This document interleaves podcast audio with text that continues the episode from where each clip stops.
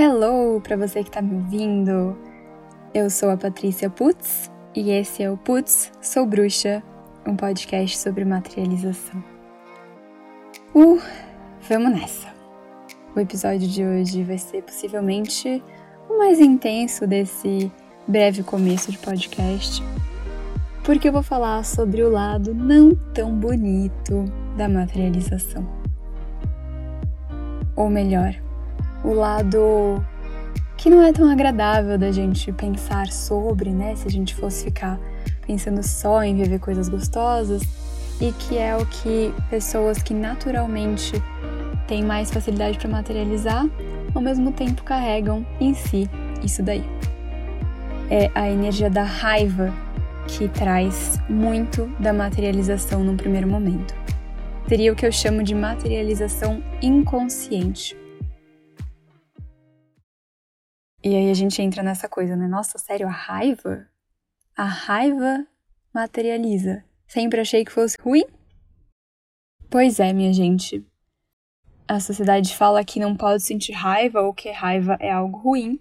E eu tô aqui contando que pessoas normalmente que têm facilidade para materializar também são pessoas normalmente mais explosivas. Vide a que vos fala aqui. Para ser sincera, se eu busco na minha história entender a raiva e a materialização, eu não tenho uma correlação direta. A sensação que eu tenho é muito mais relacionada à questão de eu me permitir, permitir sentir, permitir falar, permitir agir e permitir visualizar, sonhar e tudo mais, e conseguir materializar a partir disso, do que materializar a partir da raiva. Até porque eu acho que não é a raiva que materializa, mas sim a energia, a intensidade, a presença, a força, a coragem. E que a raiva ela acaba virando uma distorção de tudo isso. Se a gente for fazer um link com a astrologia, por exemplo, a gente pega a energia de Ares ou a energia de Marte, que é a energia intensa, a energia dos começos, a energia da coragem, da força, da ação e a gente não canaliza essa energia para nada, ou a gente implode ou a gente explode. Mas quando a gente consegue canalizar essa energia para iniciar um projeto, para iniciar um relacionamento, ou para transformar alguma relação, algum trabalho, alguma coisa que a gente já faça, a gente não precisa da explosão. Ou melhor dizendo, né, como se a gente tivesse a explosão das nossas moléculas de energia para fazer isso acontecer, mas a gente não tem essa explosão mais densa mesmo, mais chata, mais bravona. O mesmo vale para quando a gente canaliza isso para algum tipo de exercício físico, algum esporte. É como se a gente pegasse essa energia e o nosso corpo transmutasse isso. Não é à toa que eu sempre gostei de fazer exercício de academia. e que nos últimos anos, aonde eu comecei a mergulhar mais no autoconhecimento e num primeiro momento neguei bastante a parte da matéria, do corpo físico e tudo mais, eu comecei a ficar numa vibração muito mais sutil.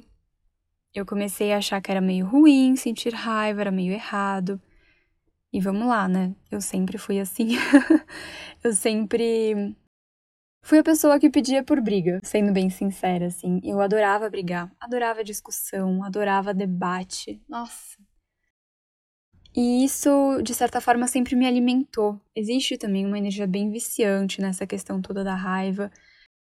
E aí, então, voltando, né? Entrando nessa do autoconhecimento, das energias, da luz, das coisas boas, a gente acaba entrando também nessa coisa de que raiva não pode ser sentida.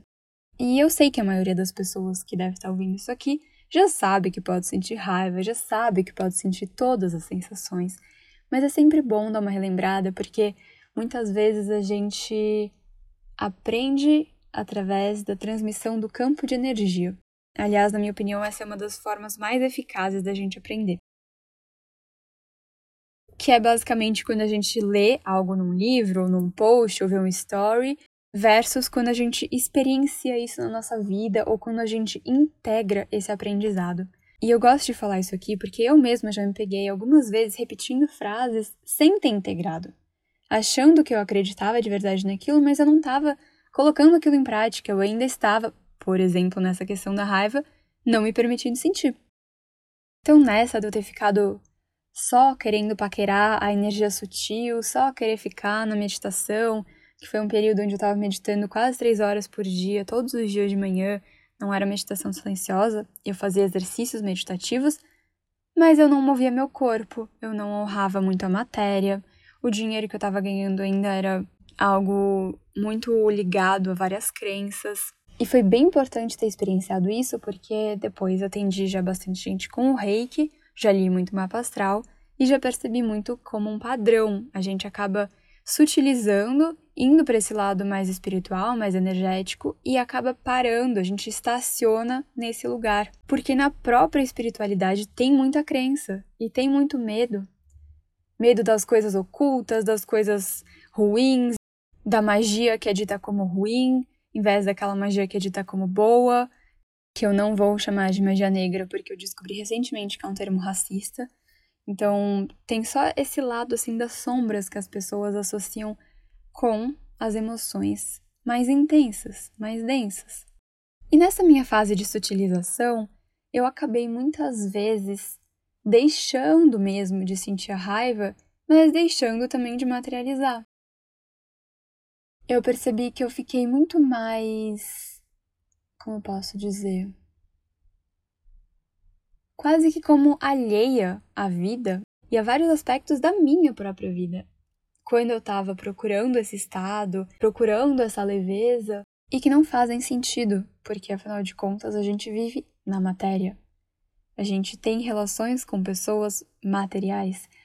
A gente produz coisas na matéria. E por que eu tô falando disso agora? Porque, como talvez vocês já tenham visto, eu peguei Covid há pouco mais de um mês. Eu vou gravar um GTV falando sobre isso, a minha experiência, como é que foram essas coisas, então isso vai ficar para outro assunto. Mas eu quero trazer aqui a questão do campo de energia do Covid, que é muito intenso e que me trouxe de volta para um lugar que eu não entrava há muito tempo. Uma energia de ansiedade foi a que eu senti. Eu confesso que eu entrei no primeiro momento um pouco no campo de medo do Covid, especialmente por ter uma amiga médica que trabalhou esse ano inteiro bem na linha de frente, viu muita gente passando por maus bocados por causa dessa doença, e ela me deixou um tanto quanto preocupada com várias questões, mas foi muito importante para o meu processo, até para o meu processo de cura dessa e de outras possíveis doenças. Eu não entrei no campo do pânico, mas o que eu percebi que eu entrei depois que o Covid passou, ou seja, depois das duas semanas que eu comecei os sintomas, foi o campo da ansiedade. E aqui é engraçado porque a minha mente superior e a minha mente inferior, elas adoram conversar. Elas são bem amiguinhas, na maioria das vezes. Minha mente inferior, ela normalmente topa as coisas que minha mente superior fala, ou seja, a minha intuição muitas vezes dá várias dicasinhas assim e a minha mente ela acata. Ela não fica lutando muito contra. Como no passado ela já fez bastante, falando que algo não era lógico, que não era racional, que não faria sentido. Depois de muito trabalhar isso, hoje a minha mente já tá bem mais de boa com relação a essas coisas. Mas, depois do Covid, as duas começaram a se desencontrar um pouco. E aí vinha essa energia de ansiedade, porque eu precisei ficar duas semanas parada do escritório, várias entregas de projeto acontecendo simultaneamente, várias coisas que eu não pude olhar, não pude coordenar, não pude estar a par, e claro, não dava para a gente atrasar duas semanas no prazo dos nossos cinco clientes. Então, o que a gente pediu foi uma semana a mais. Só que nisso a gente perdeu uma semana, porque eu já não consegui trabalhar na primeira semana que eu tive sintomas. E mesmo depois, no pós-Covid, existe ainda vários resquíciozinhos.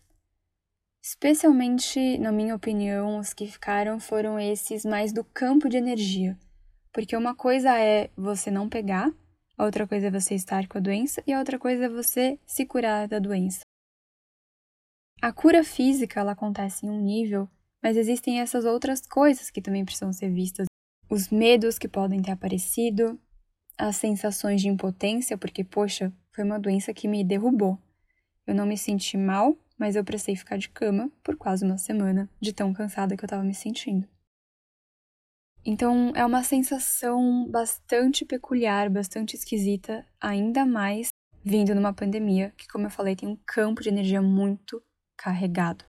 E aí, minha intuição falava assim: essa ansiedade não está normal. Olha para isso. Faça tempo no seu dia e olhe para isso.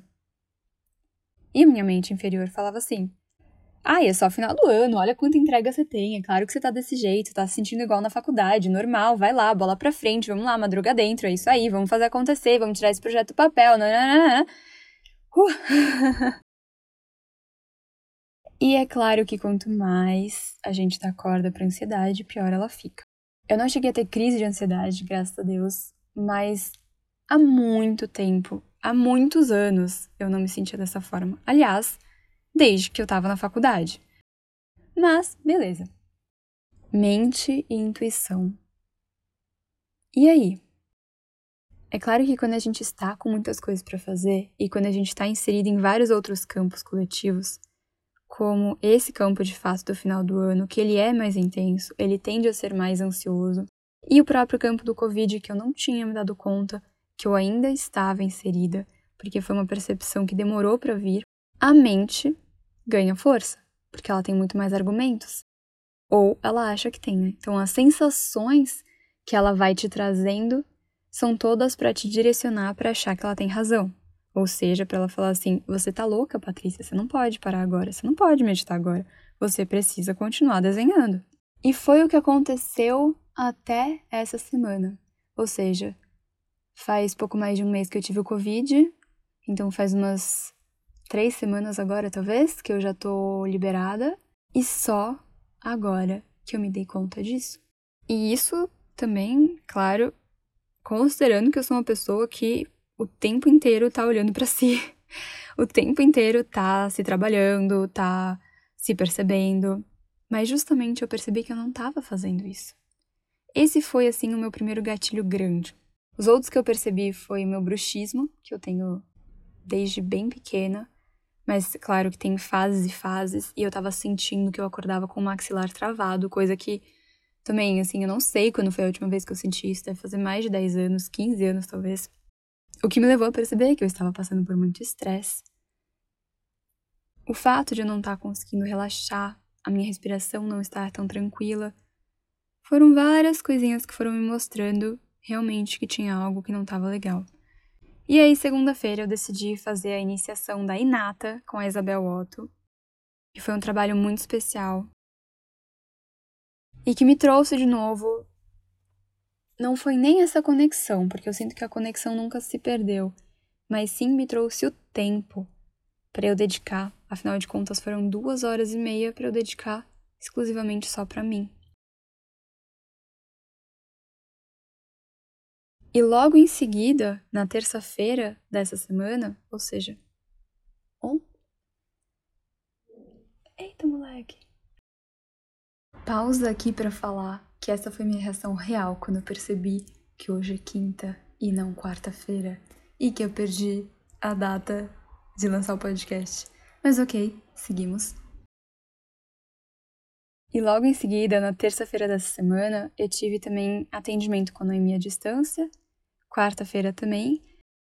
Estou aqui tirando esse tempo para fazer os atendimentos, para fazer essa iniciação. Hoje, amanhã e sábado também vou fazer outros exercícios da Bel. E por que, que eu tô falando tudo isso aqui?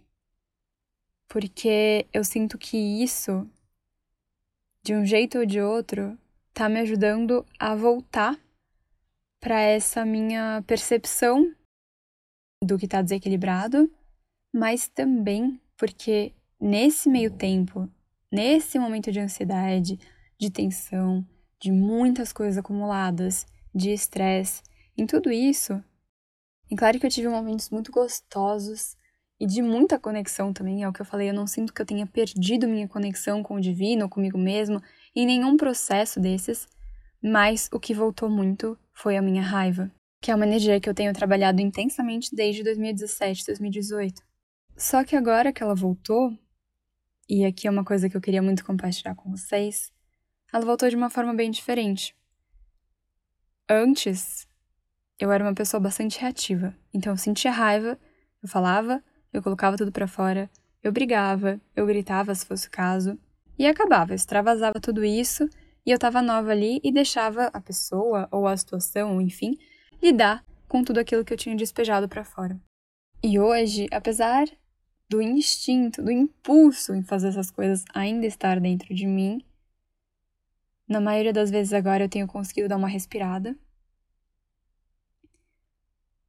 e falado de outra forma, ou realmente conseguir relevar alguma coisa, ou até fazer o que o Vi sempre pedia para eu fazer, para esperar um pouco, respirar, pensar em como eu posso falar alguma coisa de uma forma mais produtiva, para depois, ao invés de ter uma discussão agora, ter uma conversa.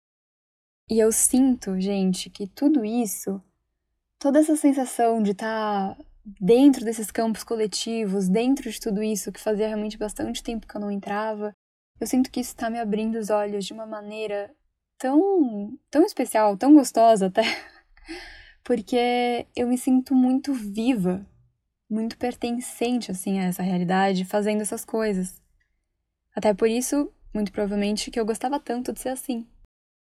Só que agora eu tenho percebido que eu posso me sentir assim, ainda tô descobrindo esse caminho, tá? Ainda é algo novo que eu tô trilhando, mas ao mesmo tempo eu não preciso trazer a agressividade junto. E eu vou encerrar esse podcast de hoje falando de uma coisa que a Noemi disse no último curso presencial que eu fiz com ela, foi esse ano em fevereiro. E ela falou justamente sobre isso, sobre essa energia da raiva, essa energia forte que materializa. Mas ela falou da importância das pessoas que normalmente têm isso de se trabalhar. Por quê? Porque não é pra gente reprimir esse nosso impulso necessariamente, mas sim pra gente aprender a canalizar isso de outra maneira. Já que conforme a gente vai se trabalhando, conforme a gente vai entendendo sobre energia, sobre campos, a gente acaba influenciando e afetando o nosso meio mais do que quando a gente está mais inconsciente a respeito disso. E uma pessoa que se trabalha bastante, mas que também tem muita raiva ainda guardada, tem muita coisa ali dentro, quando vê, essa pessoa é capaz de causar também um mal-estar muito grande. E eu disse que eu não ia entrar aqui na questão né, da energia de vítima e algoz, mas eu vou só contar de um momento. Foi ano passado, se eu não me engano, em outubro ou novembro, que eu tava com a Rafa, que é minha sócia, com a Tati, minha irmã, a Lu, que é uma amiga nossa, arquiteta, a Pá, que também é uma amiga arquiteta, estávamos todas em Urubici, conversando sobre uma questão que para mim trazia muito medo.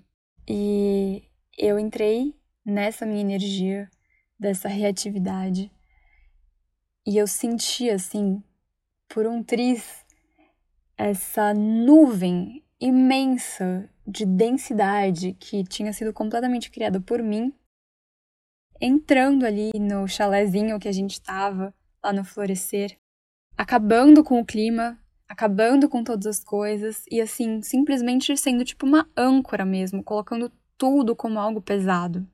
E isso foi muito perceptível porque eu tenho consciência do meu campo energético e não foi só perceptível para mim. As meninas que estavam lá, que eu estava falando justamente para as quatro que estavam lá comigo, elas também sentiram ou seja, da mesma forma que eu fui capaz de fazer isso, e da mesma forma que as pessoas sempre falam: ah, você é luz, nossa, isso é tão lindo, nossa, isso é muito especial, não sei o que, você é muito amor. Eu sei que eu sou capaz de fazer pro outro lado, vamos dizer assim. Mas por isso que eu sempre falo que nós somos todos luz e sombra. Mas é importante a gente conhecer a nossa sombra, não ter medo da nossa sombra, porque ela vai se manifestar em algum momento ou em outro. E quando ela se manifestar, a gente precisa aprender a lidar com isso. Porque, como eu falei, eu estava por um triz de expandir essa energia, de aumentar tudo isso, de jogar essa nuvem toda de densidade para algo muito maior, uma área muito maior, umas coisas muito maiores. É, eu sei que talvez para quem não tem ainda tanta essa, essa consciência ou esse trabalho com o próprio campo energético, talvez pareça um pouco abstrato, mas é quase como se eu conseguisse ver assim esse campo de energia gigante e que eu poderia, entre aspas, é, expandir mesmo, né, para o mundo de alguma forma. Mas é justamente por estar trabalhando em mim há bastante tempo e por seguir nesse trabalho que naquele momento eu consegui fechar. Eu coloquei aquilo para fora, mas eu não passei do limite que eu não queria passar de alguma forma.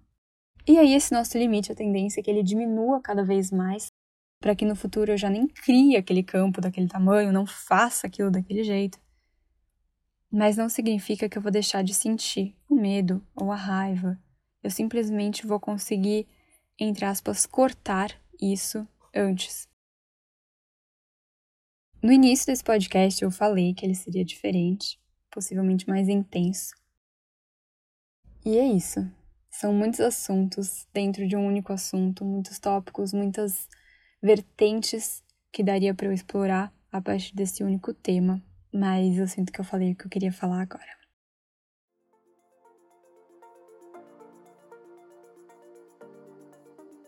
Então, gratidão para você que me ouviu, que me acompanha, se você sentiu ressonância com isso que eu falei, se você sentiu isso vibrar no seu coração de alguma forma, e você acha que alguma pessoa que você conhece vai se beneficiar disso também, dessas informações, dessas trocas, eu peço para que você compartilhe esse podcast para que ele chegue em mais pessoas.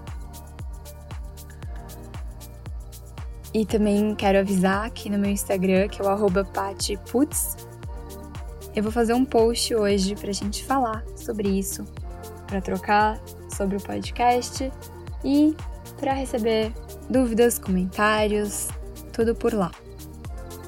Esse foi mais um episódio de Putz, Sou Bruxa, um podcast sobre materialização. Eu espero que você tenha gostado e até a próxima quarta-feira.